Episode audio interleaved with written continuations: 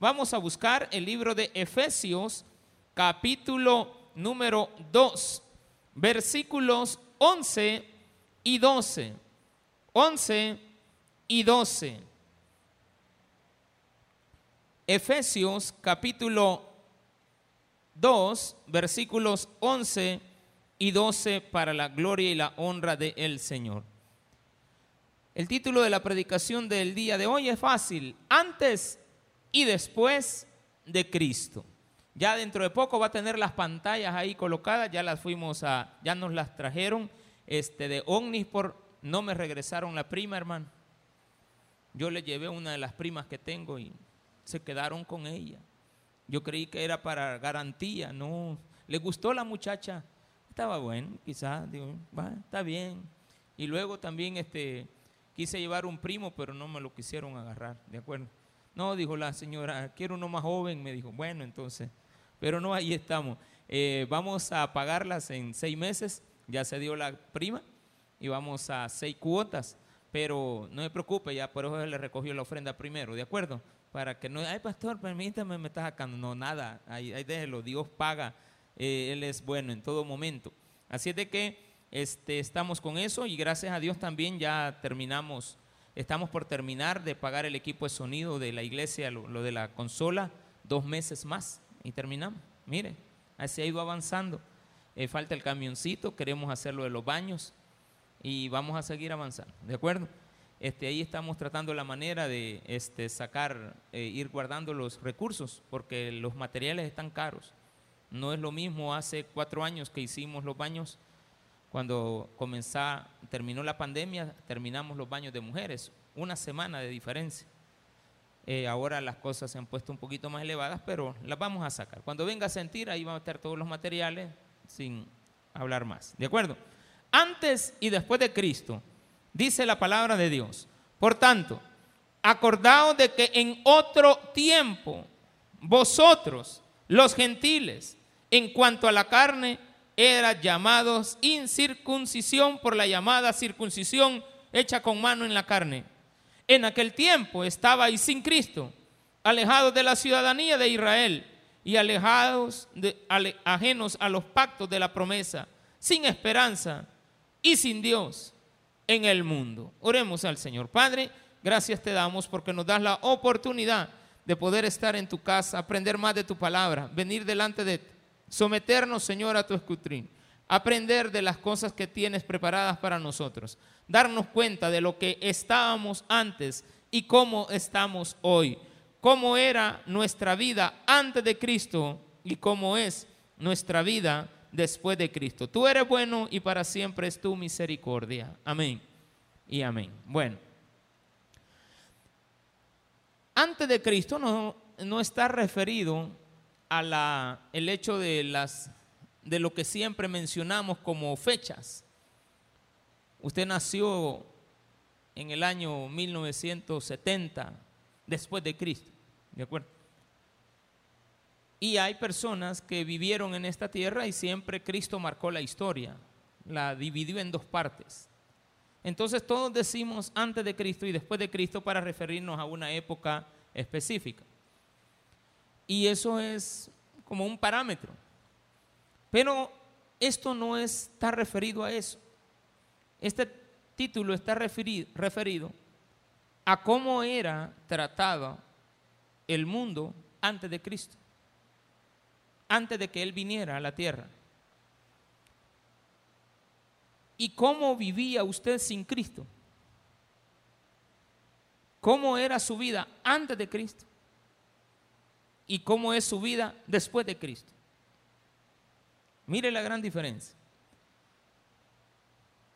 Para el mundo judío, para los judíos, para ese sector de la población, el inconverso no valía nada. Ellos decían en algunas frases hirientes para nosotros, nosotros que éramos gentiles, para ellos nosotros éramos gentiles y todavía lo seguimos siendo. Ellos tenían el concepto de que el gentil solamente servía para la leña del infierno, para que usted tenga una idea. habían entre sus reglas que no se le debía de ayudar a ninguna persona, incluso en el momento del parto, no se le debía de ayudar a una persona, incluyendo a una mujer, en el momento del parto, ni ahí. ¿Por qué? Porque estaba trayendo usted un gentil al mundo. Mira el concepto. Ellos también tenían una forma diferente de ver la vida. Para el judío la vida termina en la venida del Mesías. El mundo no esperaba a Mesías, no esperaba a ningún redentor. En el mundo antiguo y todavía para mucha gente ahora, había un aspecto, no sé si ya lo he explicado en, en este sermón, no, en este culto, no. En el del día viernes estuve explicando antes de llegar a Apocalipsis acerca de los estoicos. Los estoicos tenían una forma peculiar, por eso se denominaban como se les, se, usted decía, yo soy un estoico, era una persona que estaba determinada a vivir la vida liberalmente, mundanamente. Un estoico era alguien mundano, que para él el disfrutar la vida era lo mejor. Si usted no disfrutaba de la vida, usted no, no estaba viviendo. Vivir la vida era vivir la vida loca, como la que vive aquel muchacho.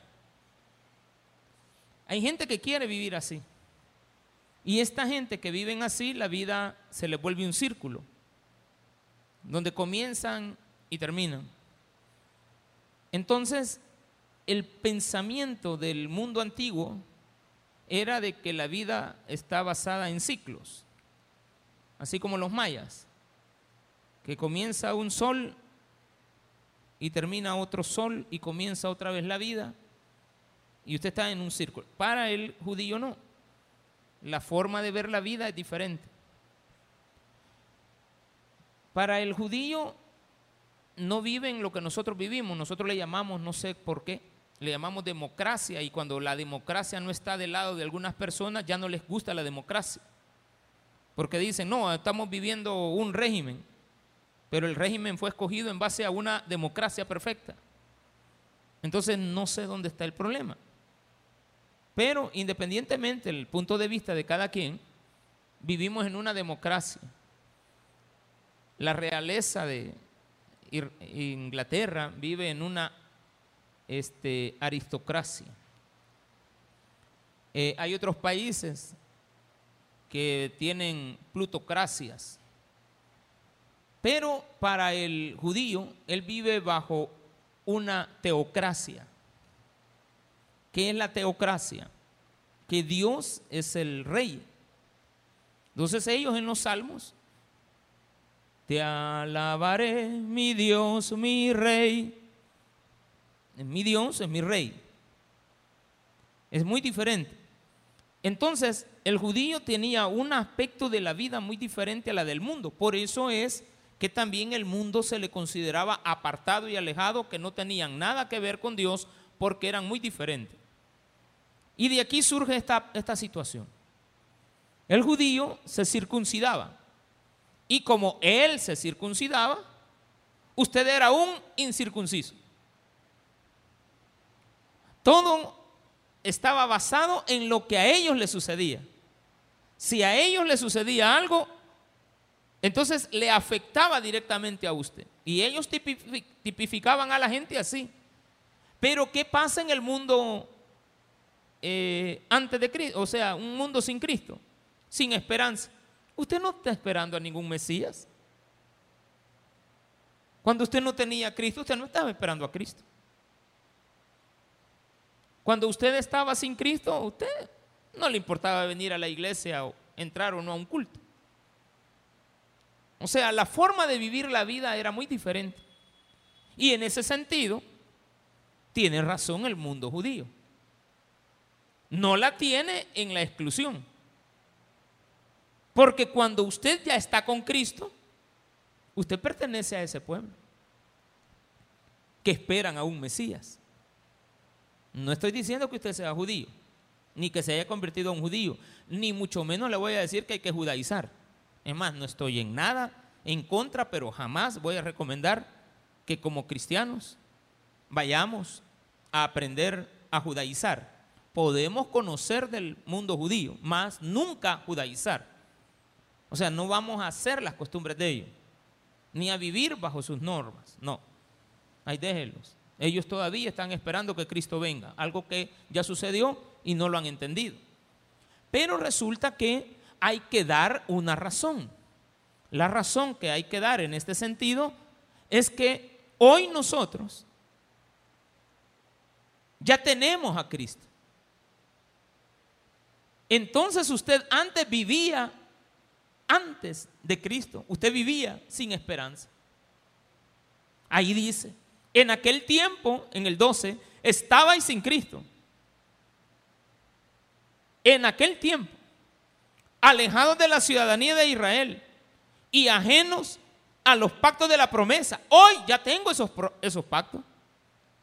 Hoy ya estoy cerca de la ciudadanía de Israel. Estoy más cerca. Es complicada la situación. Porque muchas veces no nos damos cuenta que es de nuestra vida un antes y un después. Mi vida antes de Cristo era muy diferente a la vida que tengo ahora. Definitivamente que sí. Esto es prioridad. El servicio, amar a Dios sobre todas las cosas, estar con Él, vivir para Él, y se puede vivir de diferentes maneras para Él. Yo, acepto, bueno, hasta ahora ustedes se han dado cuenta del anuncio que acabo de hacer, pero el día lunes lo mencioné. Y algunos hermanos muy contentos se acercan, pero otros dicen, ay pastor, eso no, puede ser, sí puede ser. Pero la vida continúa y no es algo seguro. Si yo estoy manejando un, un argumento, eso no es seguro pero sí es una posibilidad. ¿Qué es la vida de nosotros después de un evento importante en la vida? El antes y el después. Imagínense el día que le dan la visa a usted para viajar por primera vez a los Estados Unidos, una visa de turista. La primera vez que la fui a sacar, hace muchísimos años, eh, llegué yo solo a la, a la ventanilla. Y yo dije que iba a ir a conocer, a, ver a mi mamá. Me preguntaron, ¿y su mamá que es una, es una residente? Vaya, no hay problema. Sí, me creo que me hicieron otra preguntita, que si tenía taco del seguro. Le dije, sí, me doy el taco, dije yo, a mí, de tener seguro. De eso me pidieron, a dónde iba y eh, a quién iba a visitar y si estaba con algún taco. No me pidieron nunca cuenta de ahora. Pero fue viniendo, ocupé esa visa y volví a ir, pero ya con mi familia. Ya fuimos todos.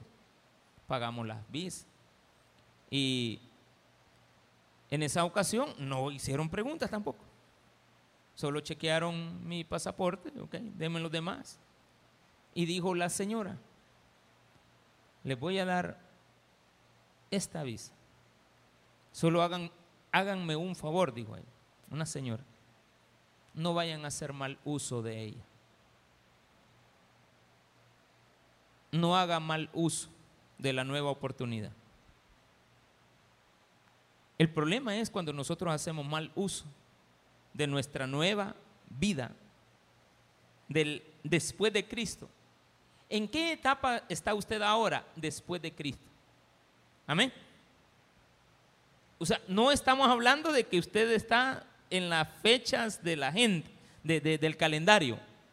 Su vida antes de Cristo y después de Cristo.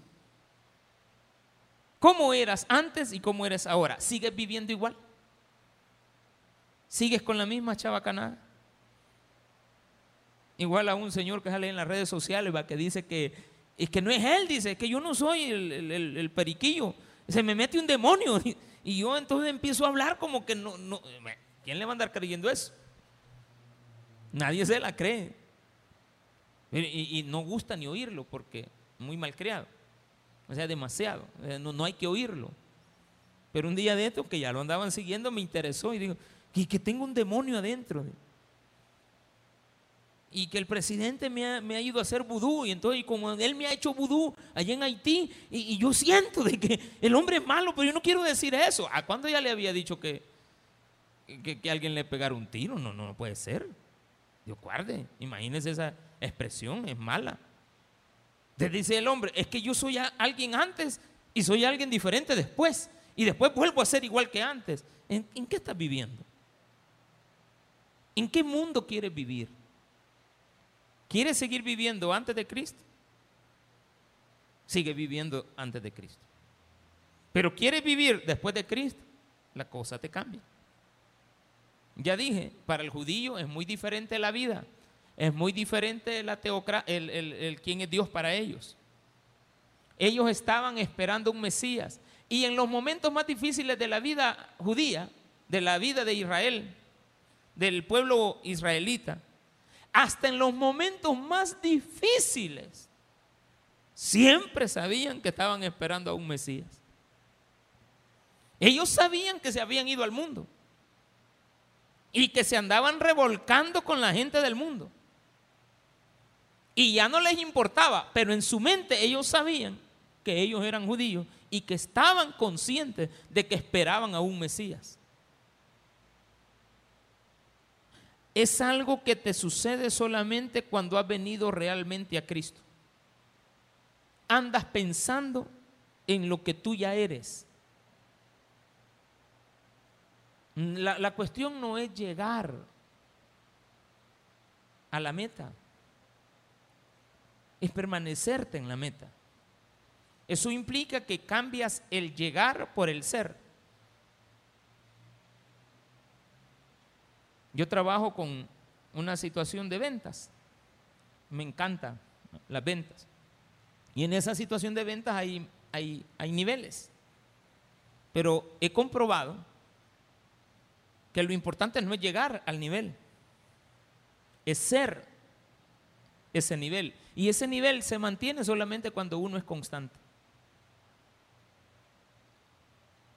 ¿Por qué se mantiene esta iglesia en pie?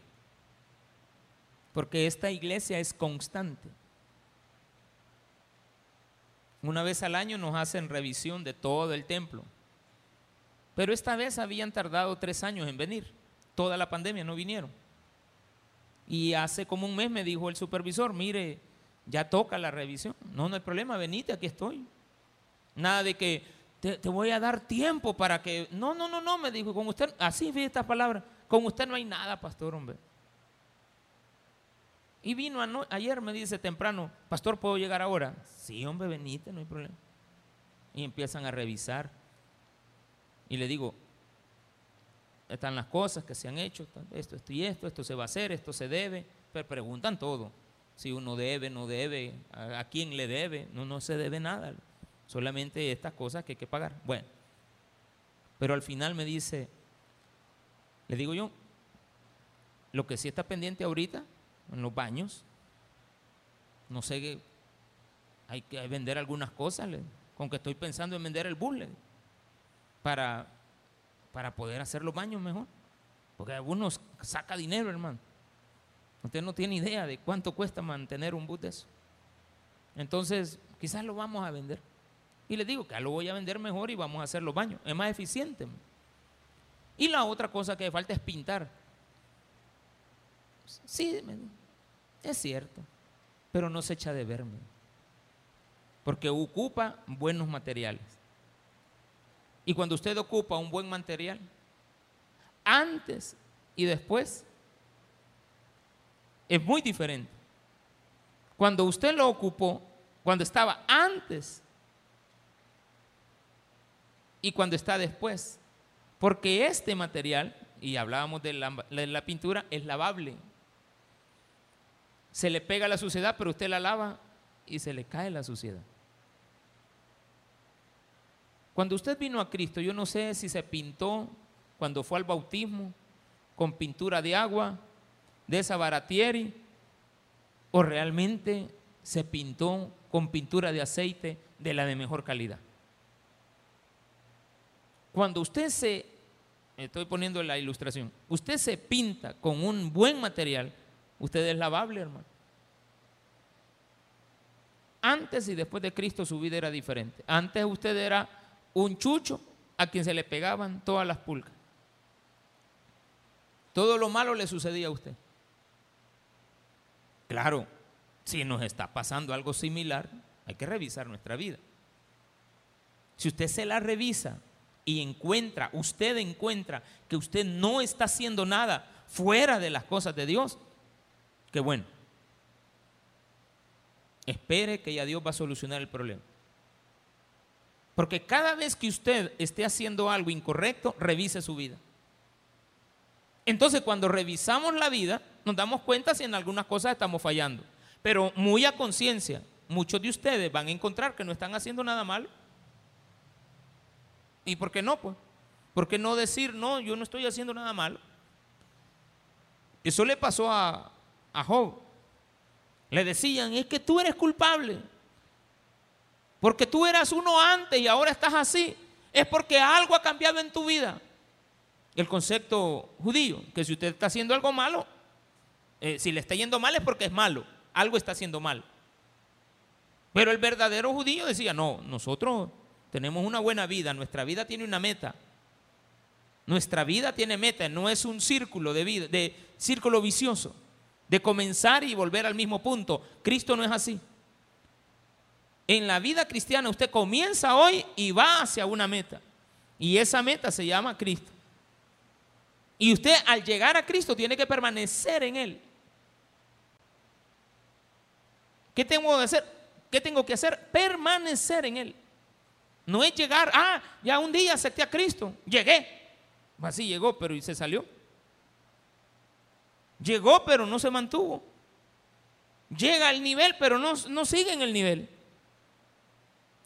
Tiene el conocimiento, pero lo pierde. Entonces, por tanto, acuérdese, dice la primera palabra.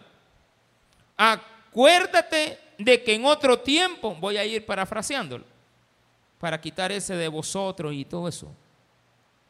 Por tanto, acuérdate de que en otro tiempo ustedes, los gentiles, en cuanto a las a la carne, es decir, al cuerpo, al ser que ustedes tenían, eran llamados incircuncisión por la llamada circuncisión hecha con mano en el cuerpo. ¿Quiénes nos pusieron incircuncisos? Yo, yo no, si yo ni sabía que era eso.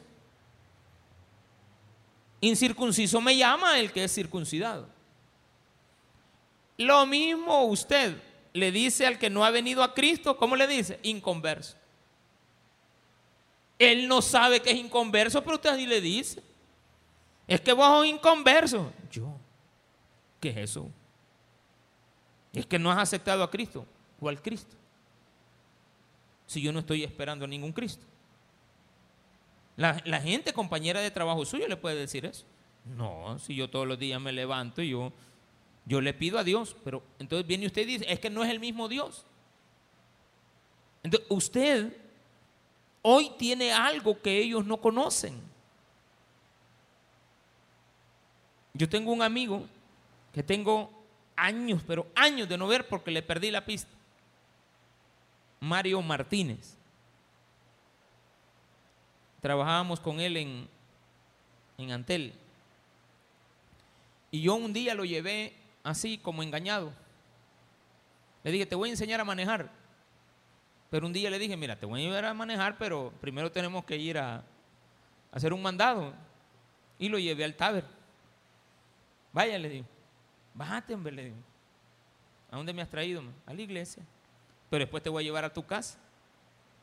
Pero, pero la casa de él no es cerca. No, está lejos, hermano.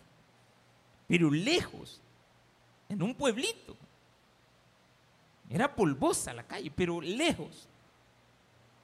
Eh, desde donde estábamos a la hora que teníamos que salir. Yo siempre, no, no te preocupes, lo llevé varias veces, pero en una de esas me lo, me lo llevé a la iglesia. De hoy sí lo voy a hacer que no entró.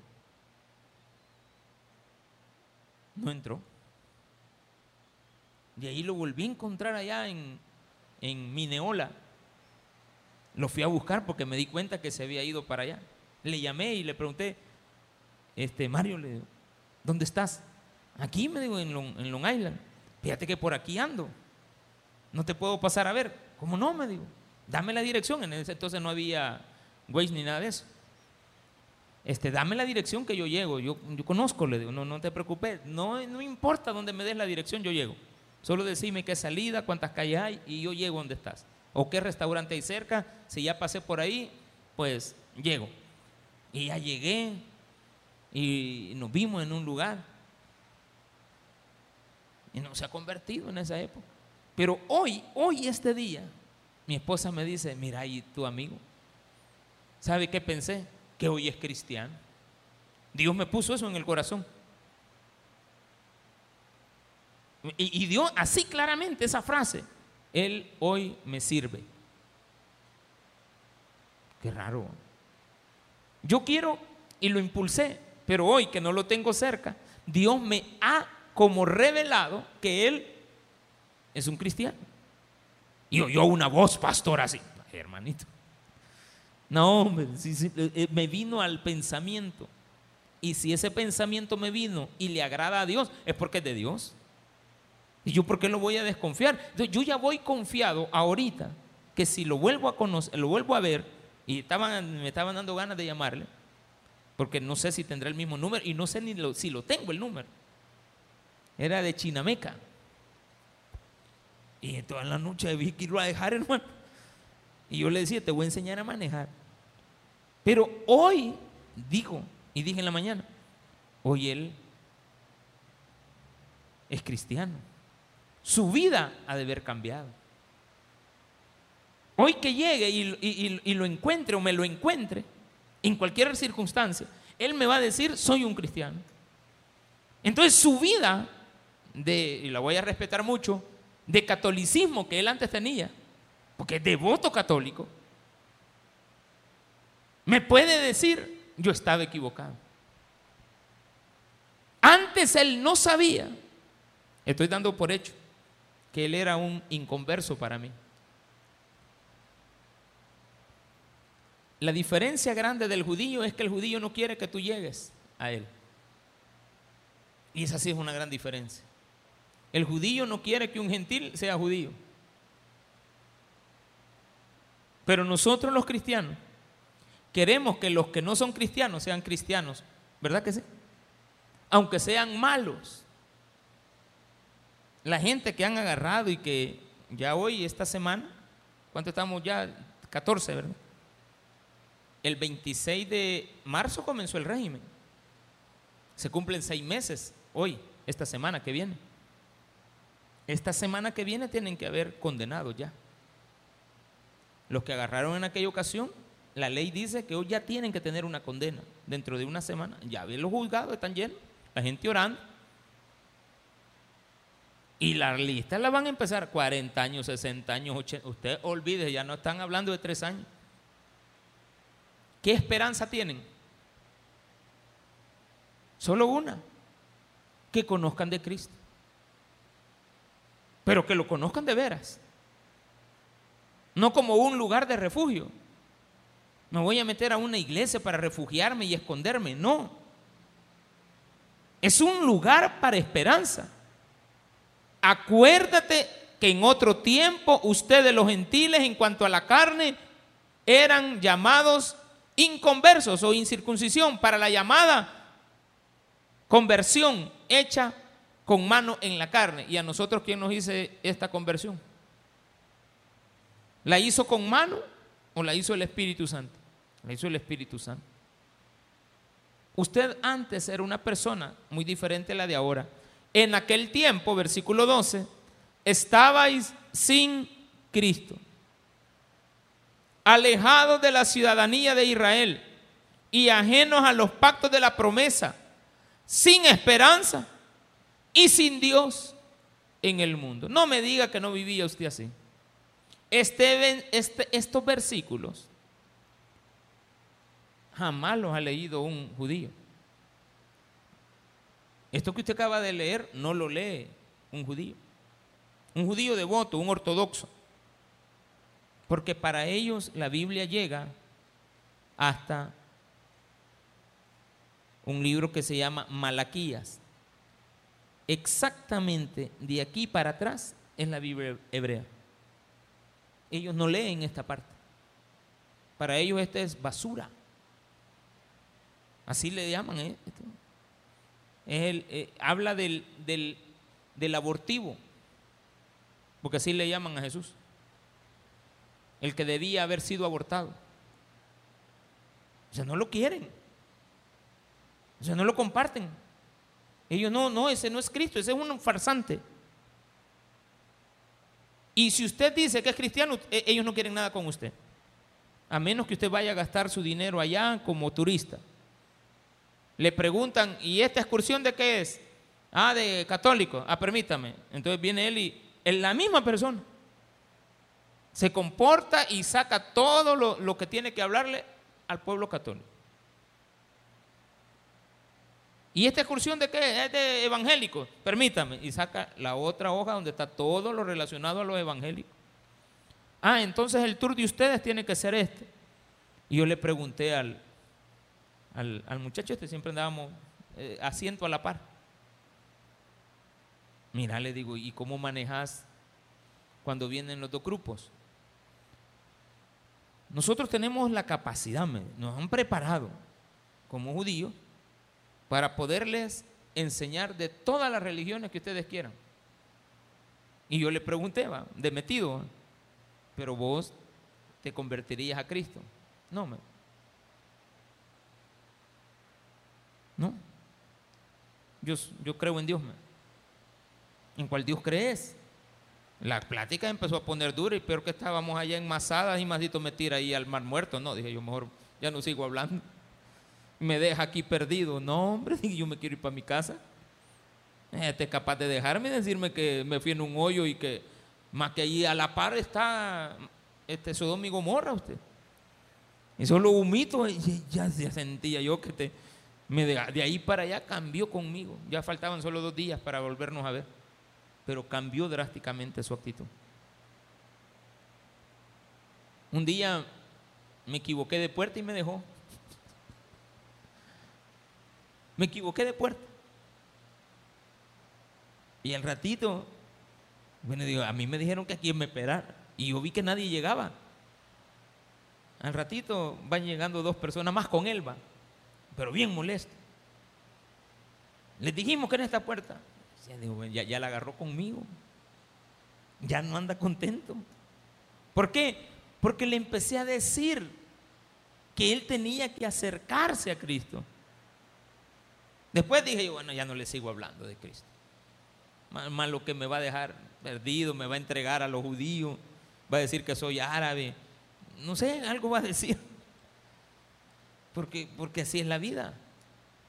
La gente no quiere entender en aquel tiempo estabais sin Cristo, alejados de la ciudadanía de Israel, pero lo peor del mundo, la peor de las cosas, es vivir sin Dios. Yo no sé si usted puede vivir sin Dios. Usted ahora ya lo conoce, pero no estamos hablando del Dios del mundo. Estamos hablando de vivir sin Cristo. ¿Para quién? Para ti quién es Cristo? ¿Es un nombre nada más? o es Dios? Es Dios. Esa es nuestra creencia. Que Dios vino al mundo. Pero el mundo amó más las tinieblas que la luz. Para mí, ¿quién es Cristo? Aquel ser humano que vino a la tierra a morir por mí. Y yo no lo cambio por nadie, ni por nada. A Cristo no lo puede usted cambiar, no puede canjearlo.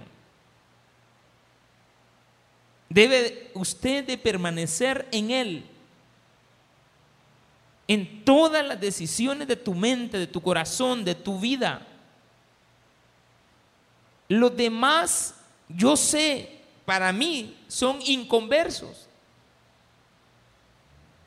Pero deseo y les quiero enseñar que vengan a Cristo. He ahí la gran diferencia del ortodoxo del religioso. No quiere que tú participes de lo que ellos tienen.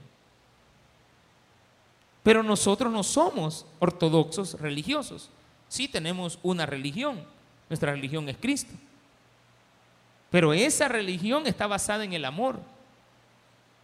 Y no puedo amar a una persona que no quiero conmigo. Así de que no importa qué tipo de persona sea, aunque en esta tierra no pueda convivir con ella por su forma de ser como ser humano, pero sí sé que puedo estar con ella en el cielo. Todos los que estamos aquí tenemos esa oportunidad. Tenemos que ver a la persona que no se comporta como un cristiano, consciente de que él tiene que estar pagando una consecuencia, no vivir como él vive, pero estar consciente de que vamos para el mismo lugar, siempre y cuando la conversión de él sea genuina, pero yo no la puedo juzgar. Entonces, no esté hablando de los demás, como dice acá. El judío habla de nosotros. Estoy hablando de un judío que no entiende que el Cristo que ellos esperaban es el mismo Cristo. El mismo que ellos esperaron y les llegó es al que nosotros hemos aceptado. O sea, no estamos alejados de lo que ellos querían. Por eso somos, eh, nos hemos acercado a la ciudadanía de ellos. Nos hemos acercado a su religión. ¿A cuál religión? A la teocrática, donde Dios es el que debe de gobernar tu vida, aunque vivas en esta tierra. Si Dios hay algo que te ha dejado muy hermoso es esta vida, hermano. Yo no sé usted por qué pretende y mantiene viviendo una vida llena de amargura, teniendo a Cristo en su corazón. Siendo usted cristiano, ¿por qué va a seguir viviendo como inconverso?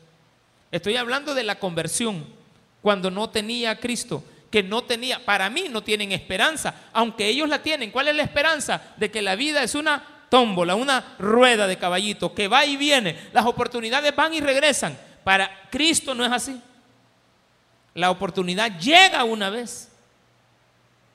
Ay, dejé ir esta oportunidad, voy a tener otra. No, ahí no hay tal cosa. En Cristo no es así.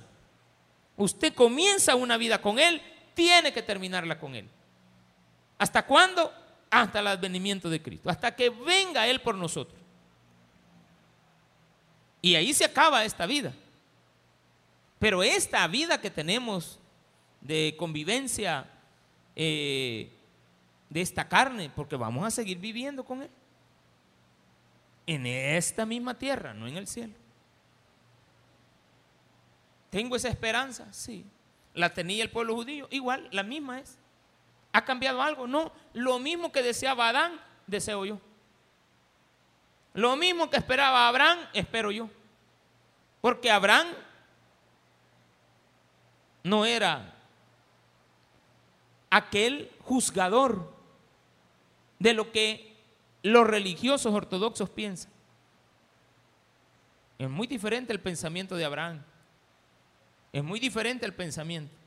Cuando tú eres un verdadero llamémosle cristiano, a ellos, aunque no conocían de Cristo y no que un Mesías, pero el pensamiento sigue siendo el mismo, que todos vinieran al conocimiento.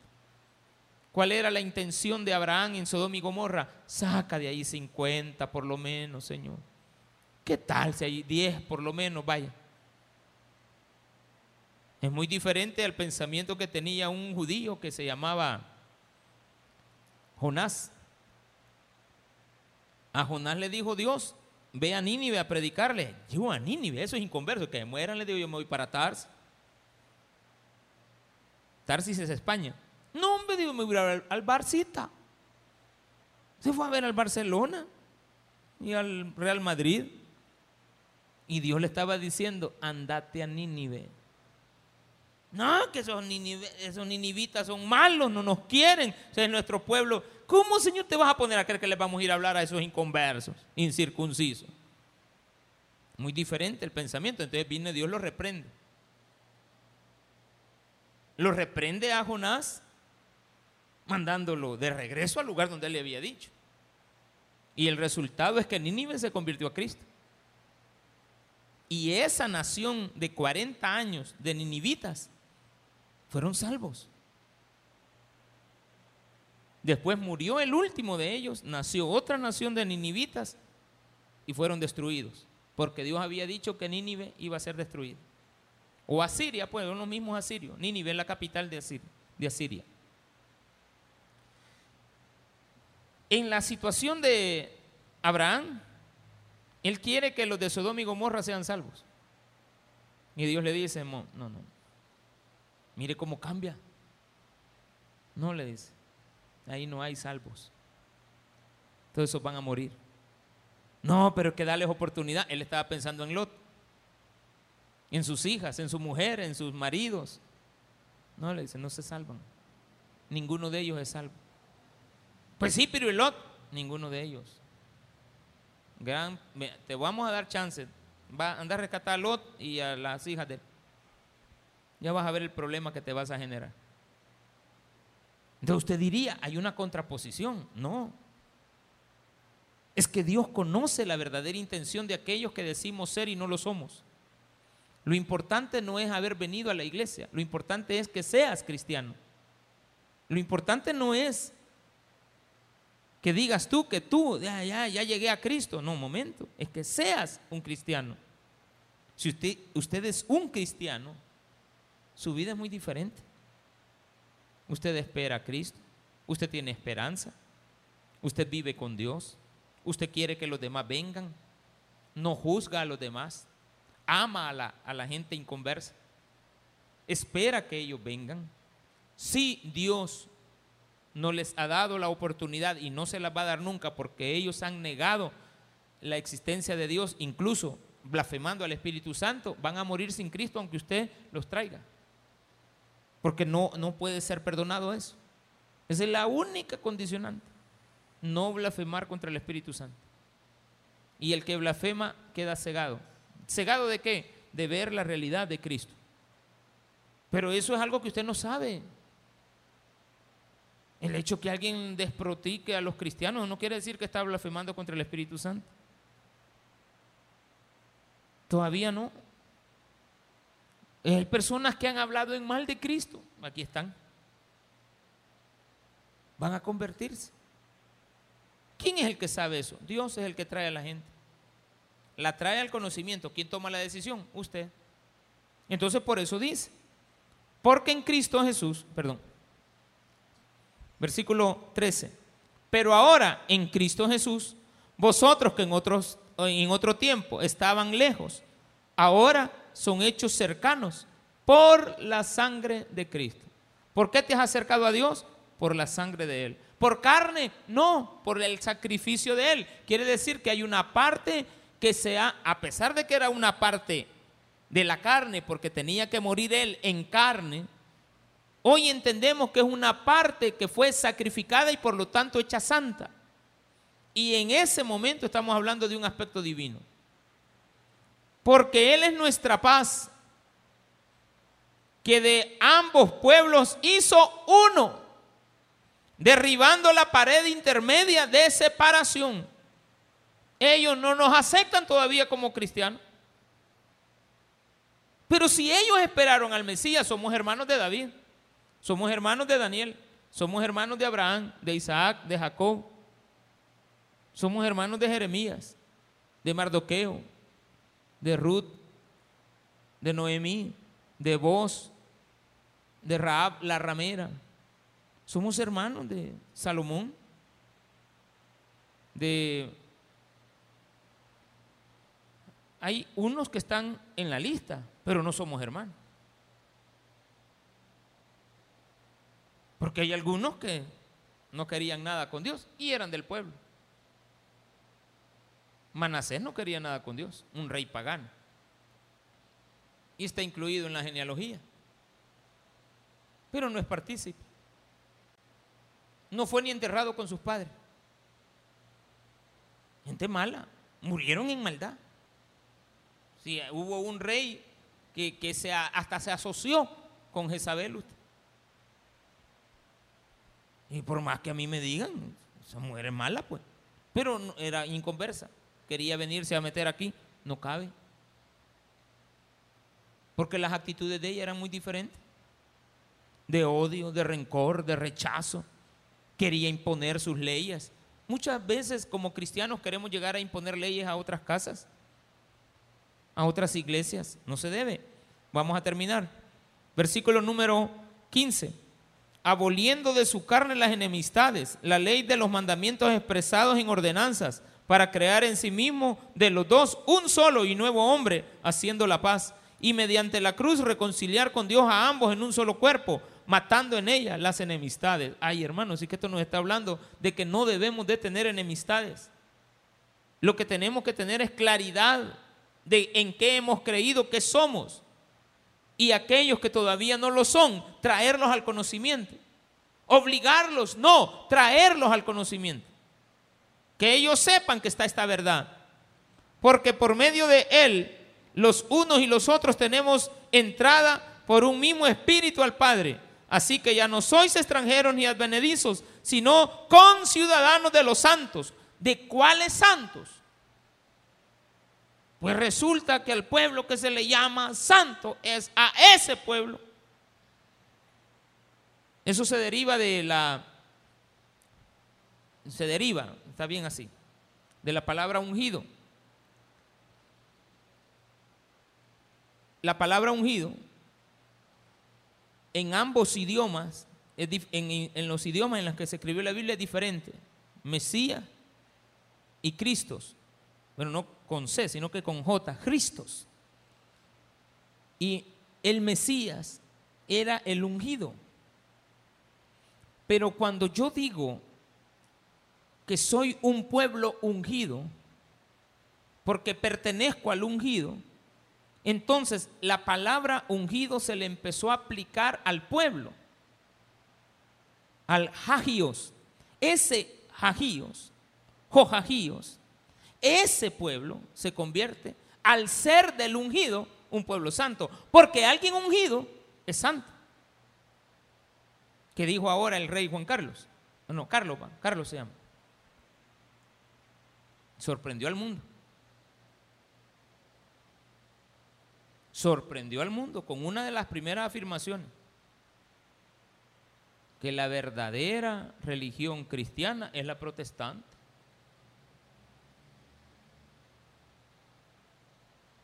La verdadera religión cristiana es la protestante.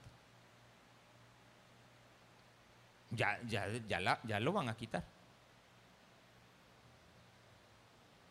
Eso no les ha gustado. No, que la Camila. ¿Que ¿Cuál Camila? No, que la Diana. Revise la vida de la Diana a ver si era cristiana. Revise. Revíselo bien. Y se va a dar cuenta que hay gente que ha entendido, y ojalá sea genuina la, la afirmación. Ahorita están dándole vuelta a eso. Y usted lee de la realeza, yo sí, preguntando, bueno, ¿y este quién es? Pues, ¿y este quién es? Porque no vaya a ser que en esa línea de descendencia esté yo, ¿verdad? ¿De acuerdo? Y bueno, y este se muere y no esté el otro, ¿a quién sigue? Pues, ¿quién es la línea de sucesión? Tal vez llega de Abdalá, ¿sí o no? ¿Y de qué sirve? Si tenemos a Cristo, hoy tenemos esperanza. Hoy tenemos a Dios. Y si lo tenemos a Él, lo tenemos todo. Démele un fuerte aplauso, aplauso a nuestro Señor. Padre, gracias te damos por la oportunidad que nos das de ya no ser considerados extranjeros, ni que vamos de paso. Hoy nosotros somos los cristianos. Nos sentimos gozosos de serlo. Queremos vivir bajo tus lineamientos. Por eso te damos las gracias por habernos traído el conocimiento de tu palabra y que un día tomamos la decisión de aceptarla. Por lo tanto, le hacemos un llamado a aquel que todavía no te conoce. Si usted nunca ha recibido a Cristo en su corazón, crea que le hay y confiésele diciéndole, Señor Jesús, yo te recibo hoy como mi único y suficiente Salvador personal. Creo que eres Dios, que moriste en la cruz por mis pecados. Me arrepiento, soy pecador. Perdóname, Señor. Gracias doy al Padre por haber enviado a Jesucristo a morir en mi lugar. Gracias Jesús por salvar mi alma el día de hoy. Si usted nunca le había aceptado y este día lo ha hecho, es bienvenido a la familia de Dios. Padre, queremos decirte a ti que te amamos, hoy, mañana y siempre. Antes vivíamos sin Cristo y era una etapa de nuestra vida antes de ti. Ahora que somos cristianos, podemos decir que nuestra vida después de Cristo es una vida muy hermosa, la cual debemos de gozar a tu lado, teniendo la esperanza genuina de que un día vendrás por nosotros, pero que también en ese momento estarán incluidos todos aquellos seres a quienes nosotros amamos y por los que te pedimos que vengan al conocimiento de tu palabra para que tomen la decisión de ya no vivir sin ti. En el nombre precioso de Jesús. Amén. Y amén. Démele un fuerte aplauso a nuestro Señor. Que Dios me lo bendiga a todos. Les esperamos el día.